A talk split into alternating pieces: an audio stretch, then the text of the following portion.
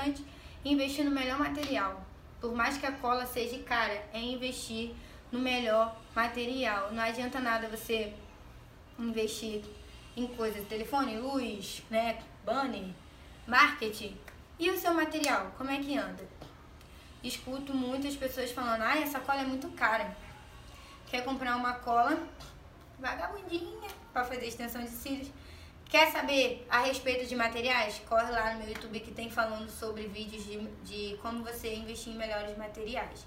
E o que você puder dar de melhor na sua cola, os, os tipo de fio, removedor, a melhor pinça, gente, invista, vai ter. Agora se você ficar dormindo aí no ovo, você não vai conseguir nada.